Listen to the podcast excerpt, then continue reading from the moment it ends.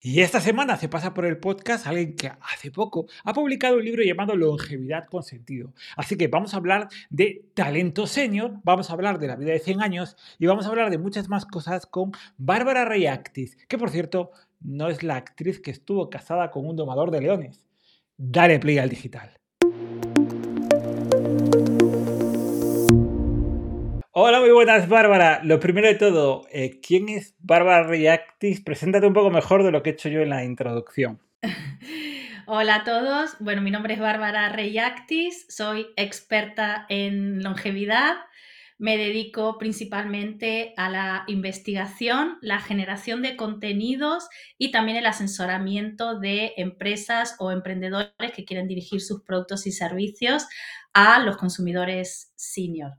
Soy también la autora del libro eh, de Una longevidad con sentido de eh, mi proyecto personal que es Longevity Initiatives. Además, eh, trabajo en la industria farmacéutica, llevo más de 30 años en el mundo corporativo y bueno, compagino estas dos actividades, mi trabajo en la industria farmacéutica y mi proyecto de Longevity Initiatives. Muy bien, Bárbara, eh, cuando nos hablan de gestión del talento hablamos del talento, muchas veces se parece que todo el mundo quiere hablar de las generaciones más jóvenes, pero, pero esto afecta a todos. ¿Y qué sucede con, el talento senior? Tú además, conociendo el libro de una longevidad como una longevidad con sentido, eh, ¿cómo, ¿cómo ves que está cambiando? ¿Qué perspectiva hay para este tipo de talento que también es importante? A ver, el tema del talento no escapa en absoluto al cambio demográfico que se está viviendo en todos los aspectos y en todos los sentidos. Estamos pasando de una sociedad eh, que se llama de alta natalidad y alta mortalidad a una sociedad de baja natalidad y de baja mortalidad. Este año ha sido el año donde menos bebés han nacido en toda la serie histórica que llevamos registro en España y la esperanza de vida sigue aumentando. Este cambio eh, demográfico hace que vayamos a lo que se llama una sociedad envejecida, es decir, que cada vez haya más personas mayores y menos personas jóvenes. Esto trasladado al mundo de la empresa también impacta en que cada vez vamos a tener plantillas más, envejecidas. Entonces, las empresas tienen que desarrollar herramientas de gestión para poder gestionar, por un lado, plantillas intergeneracionales, porque vivimos en una época donde estamos conviviendo en el mismo plano temporal cinco generaciones, entonces gestionar plantillas intergeneracionales es muy importante. Tener la captación y la retención del talento joven es muy importante pero por otro lado hay que centrarse en la retención y en poder, eh, bueno, satisfacer las necesidades del talento senior, porque hoy por hoy lo que está pasando, como vosotros sabéis, es una expulsión temprana del mercado laboral de todas las personas que se comienzan a catalogar o etiquetar como senior. Y nosotros, como sociedad envejecida que somos, no podemos permitirnos tener a cientos de miles de personas de más de 50 años eh, con, el nivel de conocimiento que tiene esta gente y de experiencia en la calle, porque eh, cada vez nos vamos a jubilar más tarde. Entonces, no es un tema menor y eh, requiere que tanto las empresas como las personas hagan algo de manera inminente. Has dado una, en una tecla muy interesante, que es el tema de, la edad de jubilación y cómo está cambiando esa perspectiva a nivel social. Porque has visto, nos has hablado de la del punto de vista de la empresa, que están sacando de sus organizaciones a gente que tiene una experiencia y un gran valor, pero luego están provocando un problema social que yo creo que eh, tienes que hablarnos de ello. El tema de la jubilación, eh, si le alejamos o lo acercamos, nos tenemos que tomar en serio como, como personas que vamos alcanzando esa edad. Eh, ¿Qué es lo que puede suceder con todo esto? Eh, sí, eh, la, dinámica y, el impacto que tiene esta, este envejecimiento de la sociedad es a nivel laboral, como comentamos, pero claro, también a nivel post-laboral.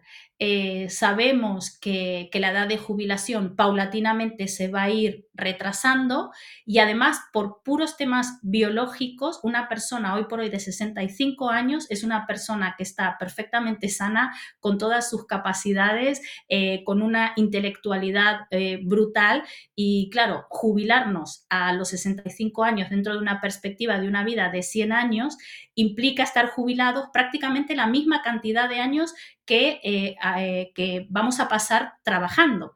Entonces, claro, esta ventana de tiempo de tres décadas o cuatro décadas jubilados es insostenible desde el punto de vista económico para los gobiernos, como hoy salió publicado que se ha, bueno, inyectado dinero eh, de deuda para poder seguir manteniendo el sistema de, de pensiones, como también a nivel social y a nivel individual, ¿no? Porque una persona no puede sentirse en este estado de pasividad durante tres décadas. Entonces hay que encontrar eh, una segunda vida o una vida laboral más allá de la jubilación. Y esto es otro de los grandes retos.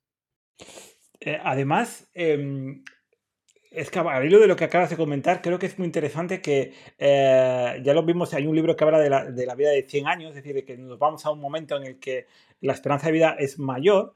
Eh, ¿Esto qué repercusión? Es decir, ¿cómo podemos gestionar esta vida de 100 años? ¿Sobre qué pilares? Porque nos cambia también nuestra perspectiva, ya no es un tema social, sino nosotros como individuos tenemos que gestionarnos una vida más larga y no era la que estábamos acostumbrando a, vivir hasta ahora, porque era la etapa en la que íbamos a la universidad, aprendíamos, luego nos poníamos a trabajar, nos jubilábamos y disfrutábamos del poco tiempo que quedaba. Ahora que esto cambia, ¿cómo, cómo lo podemos gestionar? ¿Es algo que tenemos que cambiar dentro de nuestros hábitos?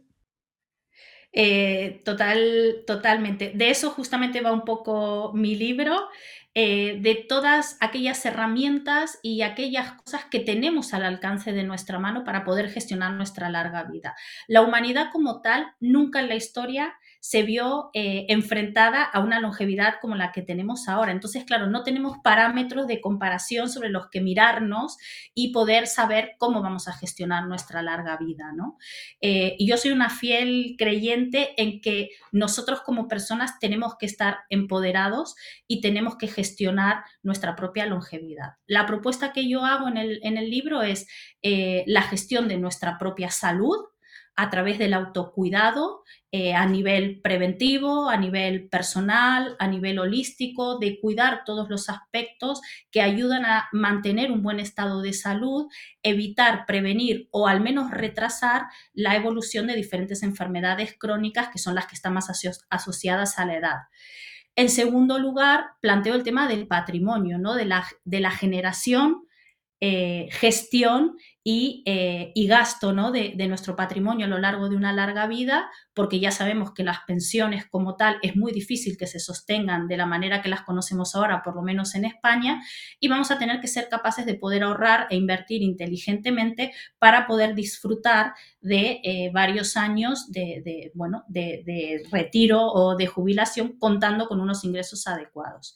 Y la tercera pata de, la propuesta es el tema de las relaciones, ¿no? Y sobre todo, primero entender y redimensionar la relación con el tiempo. Lo que plantea el libro La vida de 100 años es que ya no hay vida de tres etapas, la de estudio cuando soy joven, trabajo cuando soy adulto y me retiro cuando soy mayor, sino que habla de etapas múltiples, solapadas, superpuestas y de estar en una evolución permanente, estudiando, trabajando, entrando, saliendo del mercado laboral, tomando años sabáticos, años para cuidar de los niños, años para cuidar de los más mayores, volver a emprender, eh, diversificar eh, y todo esto tenemos que aprender a gestionarlo. Y por supuesto, muy importante, la relación con uno mismo porque es con quien más tiempo vamos a pasar, ¿no? Con, nosotros mismos, y cómo impacta la relación eh, con los demás a nivel intergeneracionalidad, de edadismo, el tema de los cuidados. Hay unas dinámicas sociales que son muy inherentes a la nueva longevidad y tenemos que aprender a convivir con ellas. Entonces, en resumen, salud, patrimonio y relaciones.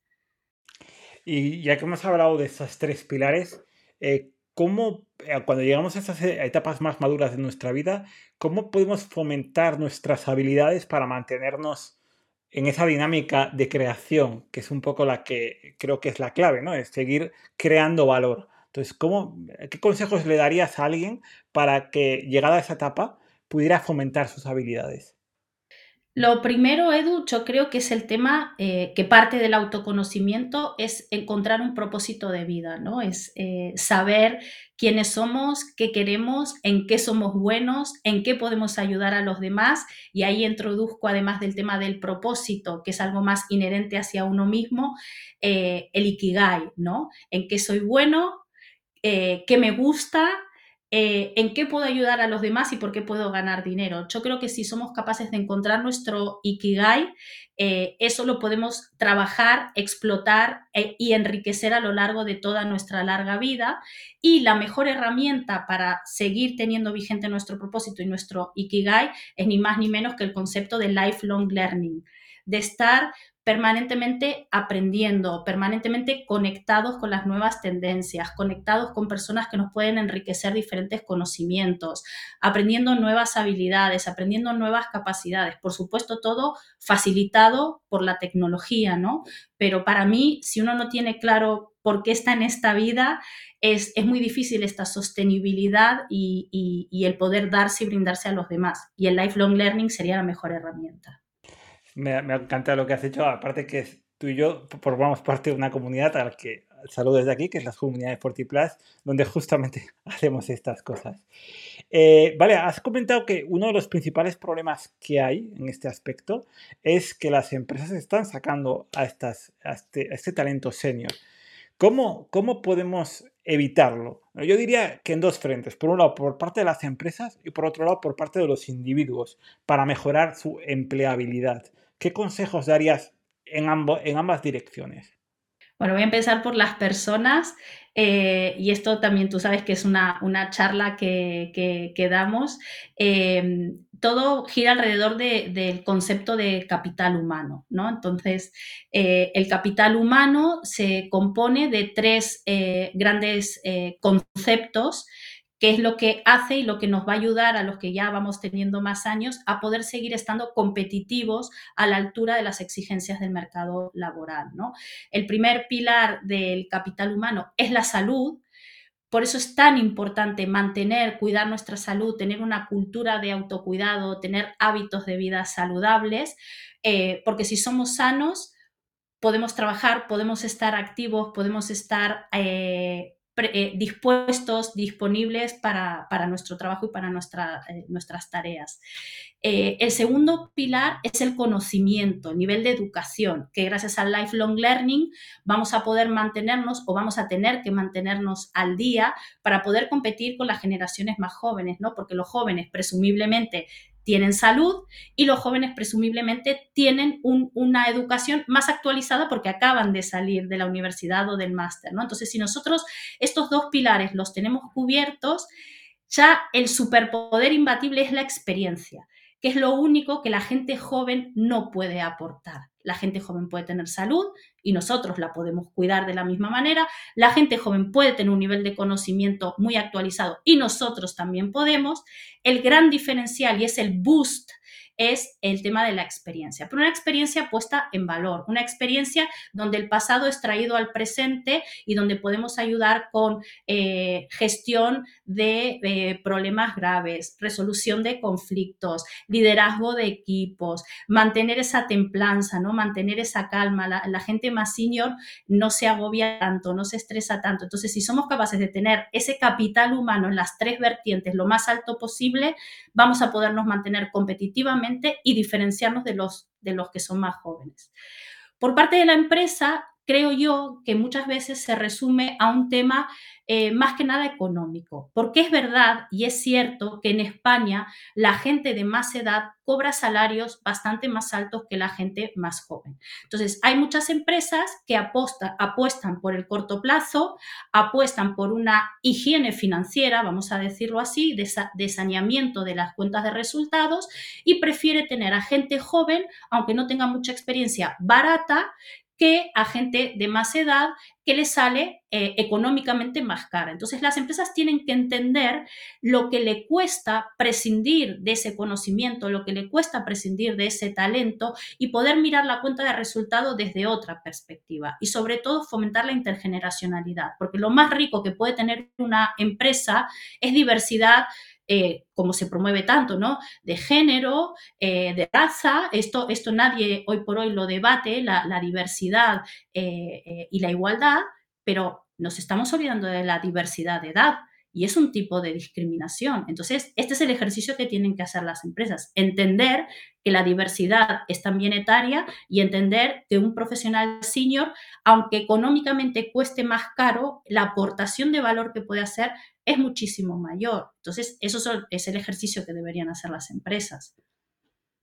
Hay has dicho dos cosas muy interesantes respecto al tema de la salud. De decir que traigo a Bárbara al podcast por una razón fundamental y es que ella me descubrió a mí la, el tema de, cómo gestionar mi salud, o por lo menos abrió un melón en mi cabeza y ha, cambiado totalmente mi, mi, físico, mi forma de, gestionar y no solo a nivel visual, sino también a nivel de energía. Y en segundo lugar, lo que has, de comentar de la empresa me parece muy interesante. De hecho, hay una película en Netflix de Hollywood de todo esto que se llama El becario de Robert De Niro y que habla justo de esto. Es decir, que como una startup con gente muy joven contrata gente senior con la idea de transmitir esta experiencia y mucho más allá del trabajo, porque al final eh, eh, la locura del trabajo necesita una parte de, sosiego que la gente experimentada puede dar, porque tiene esa experiencia que no tiene. Así que me, ha encantado. ¿Te puedo agregar una cosa interesante? Claro, claro. Es muy curioso, es muy curioso que eh, a medida que cumplimos años, nuestro cerebro también va eh, produciendo determinados cambios, ¿no? Nuestro cerebro también va envejeciendo y aunque vayamos perdiendo algunas capacidades como la memoria o la concentración, que son cosas que se pueden trabajar, nuestro cerebro mm, más envejecido eh, y de más edad también gana algunas habilidades que solamente se pueden conseguir cuando hemos cumplido 50 eh, años o alrededor de 50 años. Entonces, hay un tema fisiológico y hay un tema científicamente demostrado que el cerebro de las personas que ya tenemos alrededor de 50 años, insisto, somos mucho más conciliadores, empatizamos muchísimo más, gestionamos mucho mejor la presión, no nos agobiamos tanto. Eh, hay un montón de estudios, yo os invito a, bueno, hay un libro, Our Aging Brain, que lo tengo, que demuestra todo esto de una manera maravillosa, está muy resumido también en mi libro, y es lo que justamente fundamenta y sustenta la necesidad del talento senior en las empresas. Y no se está teniendo en cuenta esta maravillosa capacidad que tenemos las personas de, más de 40, de más de 50 años. Bueno, así que todos los eh, que estéis escuchando ahora mismo el podcast que tengáis empresas, os recomiendo que os pongáis en contacto con Bárbara para que os ayude. ¿Dónde te podemos encontrar, Bárbara? Bueno, estoy en redes sociales como Bárbara Rey Actis. Eh, mi página web en breve será también Bárbara Rey Actis. También podéis comprar el libro a través de la editorial que es de Versus y de Letera con doble T, eh, que es la página web del libro. Y para los que estáis fuera de España lo podéis eh, adquirir a través de Amazon la versión de formato Kindle. Y bueno, estoy muy presente en redes sociales, comunico todo el tiempo las charlas, las conferencias, los congresos a los que voy, tanto físicamente como virtualmente. Así que creo que es bastante fácil localizarme. Pues solo no me queda decirte muchas gracias por haber eh, hablado de estos temas tan importantes en el podcast y, nos vemos por las redes. Así que si tenéis alguna duda relacionada con, con todo lo que supone la gestión del talento senior y, todas sus implicaciones, tenéis el libro de eh, longevidad con sentido y, los perfiles de, de Bárbara. ¿vale? Nos vemos en las redes. Gracias. Hasta luego.